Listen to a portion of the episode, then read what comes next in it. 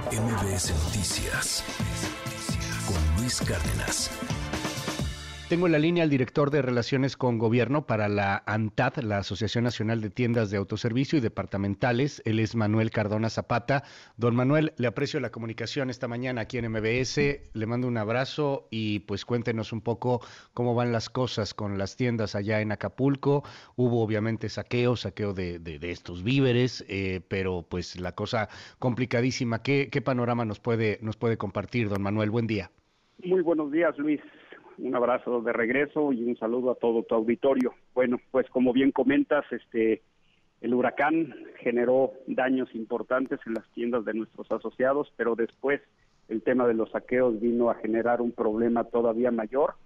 Tenemos 48 asociados con presencia en Acapulco, todos ellos eh, tienen 135 tiendas. De estos 135 tiendas, al día de hoy eh, todas están cerradas. En un par de horas van a abrir dos farmacias del ahorro. Eh, son las primeras que vamos a empezar a operar. De las 135, más de 70 fueron saqueadas. Y cuando te hablo de saqueadas, no es únicamente la mercancía, sino el mobiliario, anaqueles, cables. En fin, fue una destrucción absoluta que hubo por parte de, pues, de grupos que entraron por allá a las tiendas. Pero bueno, nuestros asociados eh, desde el primer día trabajan, e hicieron análisis para ver qué tipo de reparaciones necesitaban eh, lograr. El día sábado, a más tardar el día domingo, están abriendo otras dos tiendas de, autoservicio, enfocado principalmente en alimento no perecedero y en artículos de higiene y de cuidado personal. El día lunes o martes se estiman la apertura de otras dos eh, tiendas de autoservicio, entonces, pues poco a poco se va pues no, no quiero decir retomar la, la normalidad, porque eso tomará muchísimo tiempo, pero por lo menos el poder abrir las puertas para que la población pueda ir y satisfacer sus necesidades eh, primarias. Eh, creo que es importantísimo lo que nos dice en torno a las aperturas, ¿no? Eh, en este momento, o sea, en unas horas más, abren dos farmacias del ahorro y esto es fundamental porque nos tocó estar allá y, veíamos gente que estaba buscando en una desesperación eh, triste y agobiante insulina, por ejemplo. O sea, eh, hay, hay medicamentos pues que, que, son de vida o muerte y, y, que necesitan tener farmacias. Por desgracia, las farmacias también fueron saqueadas en gran parte. Entonces, se abren farmacias en un par de horas, dos farmacias del ahorro, eh, y se abren también, nos dicen los próximos días, entendí, cuatro tiendas de autoservicio, ¿no? O sea, dos el día de mañana y bueno, para el lunes habrá, entiendo, cuatro, cuatro almacenes ¿Cuáles son, don Manuel? El, el sábado, máximo domingo, abren, eh, perdón, dije dos, son tres Chedraguis. Y ah, el día lunes o martes abren dos tiendas Soriana. Y adicionalmente a las aperturas de hoy de farmacias del ahorro, en otras ocho unidades de negocio no van a abrir, pero en los estacionamientos van a adaptar consultorios que van a atender a la población de manera gratuita y también van a entregar medicamentos de manera gratuita. Eh, ¿Hay seguridad garantizada? Eh, ya, ya hay elementos de la Guardia Nacional. Entiendo que más de siete mil, casi ocho mil elementos de la Guardia Nacional que están eh, pues resguardando distintos puntos de Acapulco. ¿Hay seguridad garantizada? ¿Van a estar aquí en estos establecimientos, en estos almacenes? Así es, Luis. Hemos estado en coordinación y en comunicación tanto con la Sedena, que tienen seis mil elementos, y con la Guardia Nacional, que tienen cinco mil y bueno, haciendo eco al llamado que hicimos, ellos ya están mandando personal de Guardia Nacional, eh, de Guardia Nacional a resguardar las tiendas y no únicamente eso, nuestros asociados han puesto a disposición de ellos algunas bodegas, algunos estacionamientos en donde han colocado lonas, baños, en fin, para que también ellos puedan tener la oportunidad de, pues, de, atender sus necesidades de, limpieza, de higiene, este, de descanso, ¿no? Entonces la, la, seguridad está garantizada y estamos sumando con ellos, ofreciéndoles espacio dentro de nuestras tiendas para lograr pues ese doble propósito. Se convierten en cuarteles de la Guardia Nacional y del Ejército algunas tiendas, qué interesante, ¿no? Así es, sí, decirlo de alguna manera es una especie de eh, cuartel y como toda guerra medio improvisado, pero pues, al final del día cumple el propósito.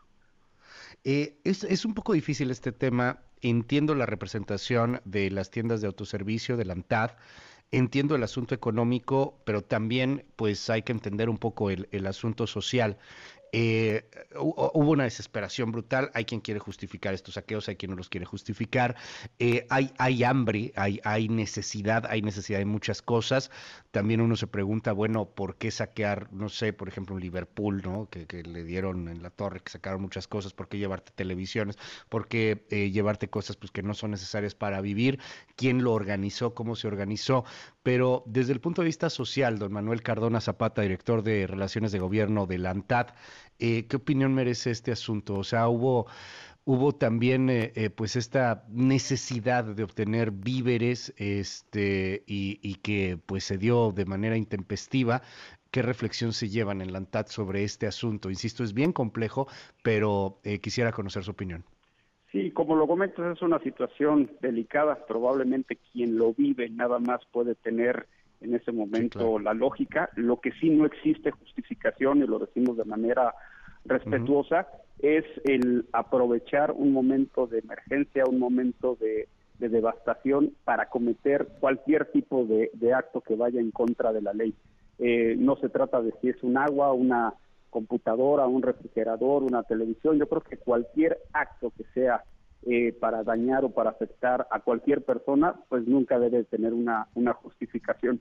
Obviamente esto se acentúa cuando pues uno, uno empieza a ver que se llevan refrigeradores, televisiones, pero más aún cuando se llevan el mobiliario, cuando se llevan las cajas registradoras, cuando se llevan los cables que están dentro de las paredes de las tiendas, ahí es cuando te habla de pues probablemente una situación eh, social que se sale de control, en donde uno empieza a ver que si agarra un agua no pasa nada, pues se convierte en dos y después así va escalando hasta que se vuelve una cuestión social. Veíamos videos en donde gente que literalmente va pasando, como que se queda unos minutos viendo que la gente sale y entra de las tiendas y no pasa nada, y como que llega un momento en que algo, alguna señal reciben y, deciden entrar y salir y lo peor es que salen con sonrisas, o sea, como si hubieran ganado una, una lotería, entonces es una cuestión que, híjole, que socialmente pues este, no comprendemos, pero que no podemos estar de acuerdo con eso.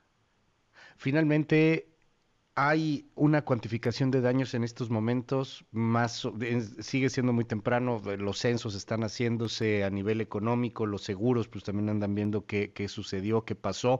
Eh, ¿Hay alguna cuantificación eh, previa hasta el momento y se puede separar esta cuantificación entre los daños que dejó el huracán y los daños que deja saqueo y rapiñas para la, para la industria, para la ANTAD?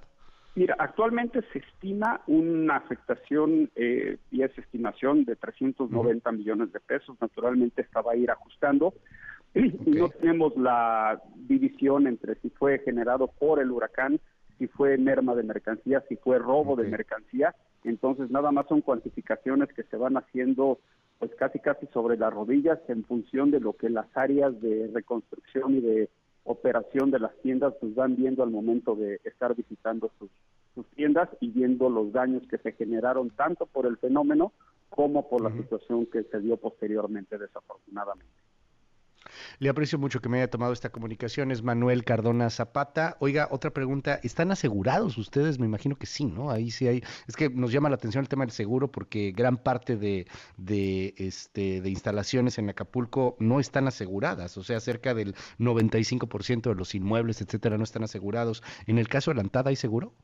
Sí, están aseguradas. Eh, te podría decir que la, la, totalidad de las tiendas de nuestros asociados, pero es importante mencionar, están aseguradas los inmuebles contra este fenómenos meteorológicos y situaciones de estas. Todo lo que es acto de rapiña y, destrucción posterior, eso no lo cubre el, seguro, entonces pues todo eso lo tendrá que, que, poner del, del bolsillo nuestros asociados, sus cadenas comerciales. Don Manuel Cardona Zapata, director de Relaciones de Gobierno con la ANTAD, gracias por esta comunicación en MBS. Muy buenos días. Buenos días, Luis, y un abrazo. MBS Noticias Luis Cárdenas.